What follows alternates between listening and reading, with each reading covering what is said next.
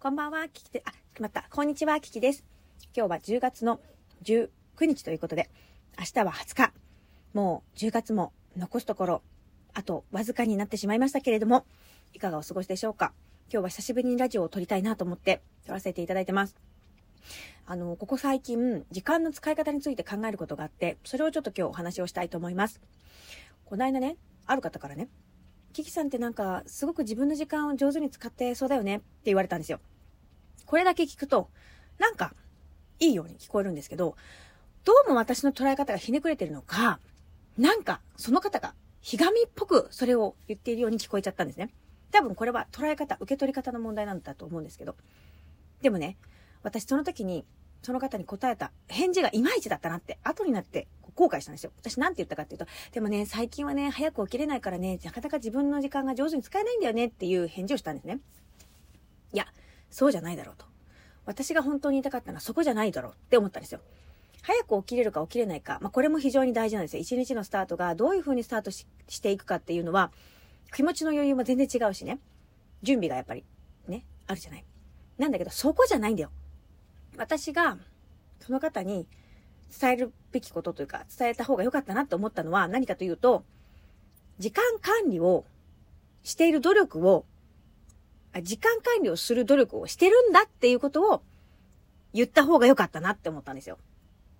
あともう一つ一番言いたかったのは、なんでそう思うんですか？っていうのを聞きたかった。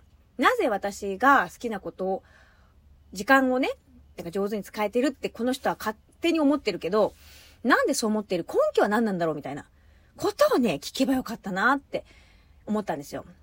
で確かに私、今ね、もうすぐ3歳になる娘と、まあ、暮らしておりますが、いろんな方の手を借りて、確かに自分の時間というものも持ってます。でも、自分の時間を作ろうって、自分の時間を上手に使おうって決めてるから。だからできるわけよ。ね。朝早く起きてみたり。ね。じゃあ、家に帰ってすぐ一番やることはこれをやろうとかね。出勤の途中にも図書館に本返しに行こうとか。返してから寄ろうとかね。あ、寄ってから行こうとかね。そういうふうに工夫してるんですよ。この時間があれば、このスーパーによって、リサイクルのものを置きに行けるなとかね。あ、この時間があれば、小銭貯金行けるなとかね。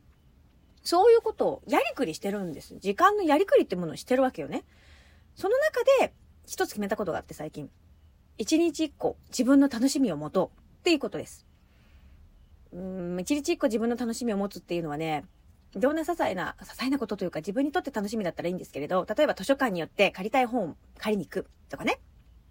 これが何日か前の私の楽しみだった。あとはね、ミルクティーを飲む。リプトンのミルクティーがね、私大好きなんですよ。で、あれね、コンビニで買ったらね、140円ぐらいするのね。あれは500ですか？紙パック。私最近クオカードでね、お買い物することが多いんです。コンビニでは絶対使わない。現金を使わないっていうポリシーがあってね、クオカードを使ってるんですけれど、まあクオカードだってお金だからね。で、レシート見たらね、140円ぐらいしたの。え？リプトン？結構するんだよねって思ったんですよ。もしこれをスーパーで買ったら、もうスーパーの方が安いんじゃないかって思ったんですけど、でもね、そうは言ってもね、その日は会議があって、仕事の会議があって、残業するしね、ちょっと喉も乾いちゃったし、買うっつって買ったんですよ。セブンで買ったんです。セブンのアプリがあって、セブンアプリっていうのかな？あれ、アプリがあって、マイルを貯めてるの一生懸命コツコツコツ。でね、その、バーコードを出してからお買い物しなきゃいけなかったんだけど、あの、お姉さんがテキパキやってくれたもんだから、間に合わなかったんだよね、それが。バーコードをね。読み取るね。あ、もう、もう遅いですね、みたいな感じになっちゃって、あちゃーってなったんですけど。そんな悔しい思いもしたりしたんですけど、まあ、そんなことは何、何、まあ置いといて。いいんです。自分に楽しみをね、持つこと。まあ、楽しみというか、自分の好きなことをする。これも大事なことですね。同じような感じだけどね。だから自分の好きなことが何なのか、いくつもあるといいですね。大きいことじゃなくてもいいですね。私はこの間ツイッターにもあげましたけども、あの、ポッキーね。あの、なんだっけ？黄金のきらめきだっけ？なんかきらめきのポッキーみたいなやつ。あれ。めちゃくちゃ美味しいんですよ。これをね、あのポッキーを初めて知ったのはね、今も忘れません。2020年の11月ですよ。ポッキーの日つって。イベントやったんですよね、私ね。その時聞いてくれてた方もいらっしゃるかと思うんですけれどね。その時に、こんな味のポッキーがあるよって教えてくれたリスナーさんがいたのよ。えー、何それそれ見たことないよつって。探してみるつって。探したのよ。そしたらあったもう食べたら美味しいのね、あれ。塩、塩キャラメルっていうのかしら？うん、美味しいね。もうだから私、あれ見るとね、絶対買うね。で、あの、よくほら、の、ココアパウダーの方のポッキーあるじゃない？あれ。あれよりも悪いけど、あっちの方が好きね。美味しい。黄金色でしょ？まあ、気運も上がりそうと思って私そっちを食べてるんですけれど、明日はね、みんな聞いて、ウェルカツ、ウェルカツっていうのかしら？あれをやろうと思って、私それが今楽しみで。今日一生懸命考えたの。あれ、私待って、今日の楽しみ何する？何する？って言ってね。今日の楽しみっていうか嬉しかったことっていうか、やりたかったことね。これラジオ撮れたので今日は本当にクリアですね。ありがとうございます。おかげさまでね。明日はウェルカツやってくるから。